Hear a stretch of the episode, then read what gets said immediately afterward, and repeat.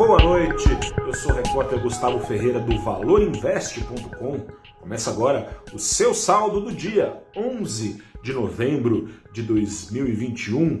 Venho te contar que é tempo de estiagem, é tempo de estiagem em meio à tempestade perfeita que tem se debruçado sobre o mercado financeiro nacional, sendo estiagem na tempestade, o Ibovespa avançou nessa quinta-feira 1,54%, ali já quase à altura dos 108 mil pontos, enquanto o dólar embicou para baixo 1,7%, foi aos R$ 5,40. Digo que é tempo de estiagem porque você aí que acompanha o saldo do dia, que acompanha o valorinvest.com, sabe muito bem da tempestade que tem sido enfrentada pelo mercado financeiro nacional, é, todos os caminhos desbravados pela política brasileira, especialmente pelo presidente Jair Bolsonaro, pelo seu ministro Paulo Guedes,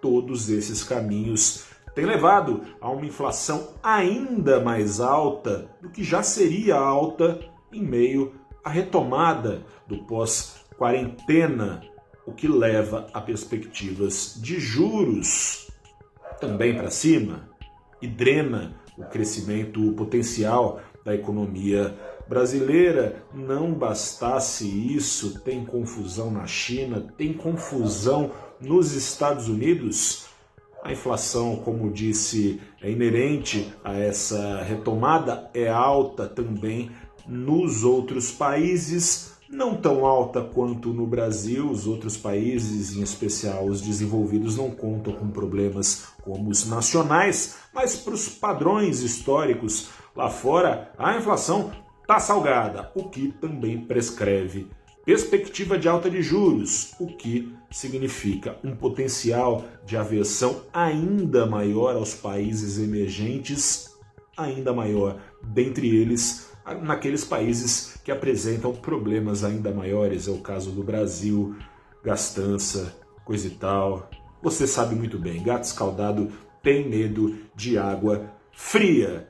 Mas hoje foi dia de calmaria, de estiagem, pelo seguinte: bons ventos vieram lá de fora. Na China, há rumores de que o governo estaria para suspender, ao menos parte, das travas que tem imposto ao seu mercado imobiliário, o que fez o preço do minério, em especial, reagir, puxando para cima vales, siderúrgicas, enfim, foi um dia de ganhos com exportadoras em sua maioria. Mas não foi só isso aqui no Brasil subiram e subiram com força, especialmente as ações que mais vinham caindo.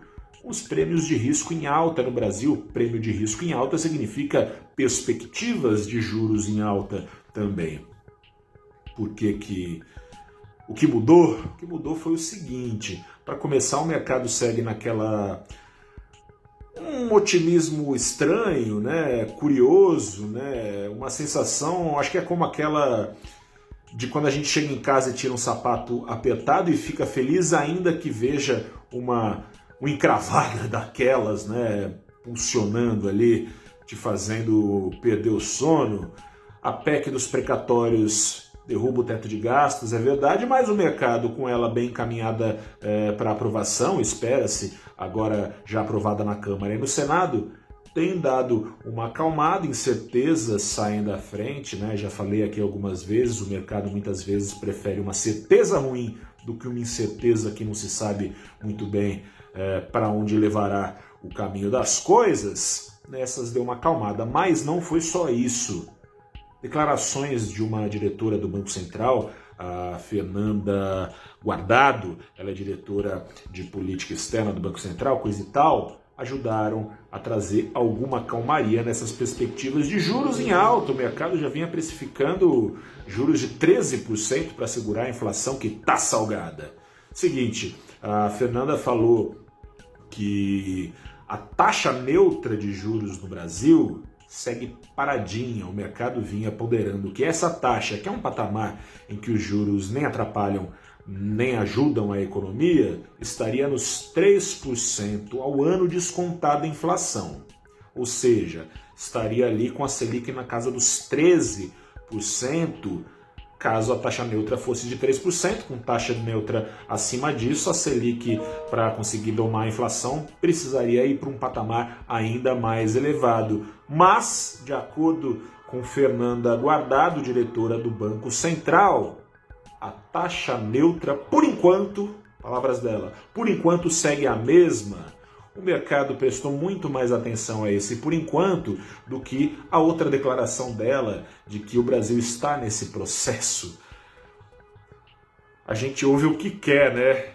Então, o meu recado final para você é o seguinte: a situação é dura, o ano que vem promete ser duro, pior.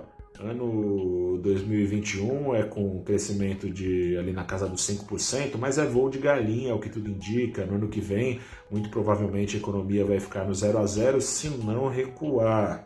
Por isso, não se anime muito com essa estiagem, porque quem se animar demais, quando a tempestade voltar, pode se afogar. Eu sou o repórter Gustavo Ferreira, do valorinvest.com. Fico por aqui, amanhã eu volto. Sexta-feira é saldo do dia e da semana também. Grande abraço, até a próxima e tchau. Deixa aqui, claro, a sua curtida, comentário, coisa e tal.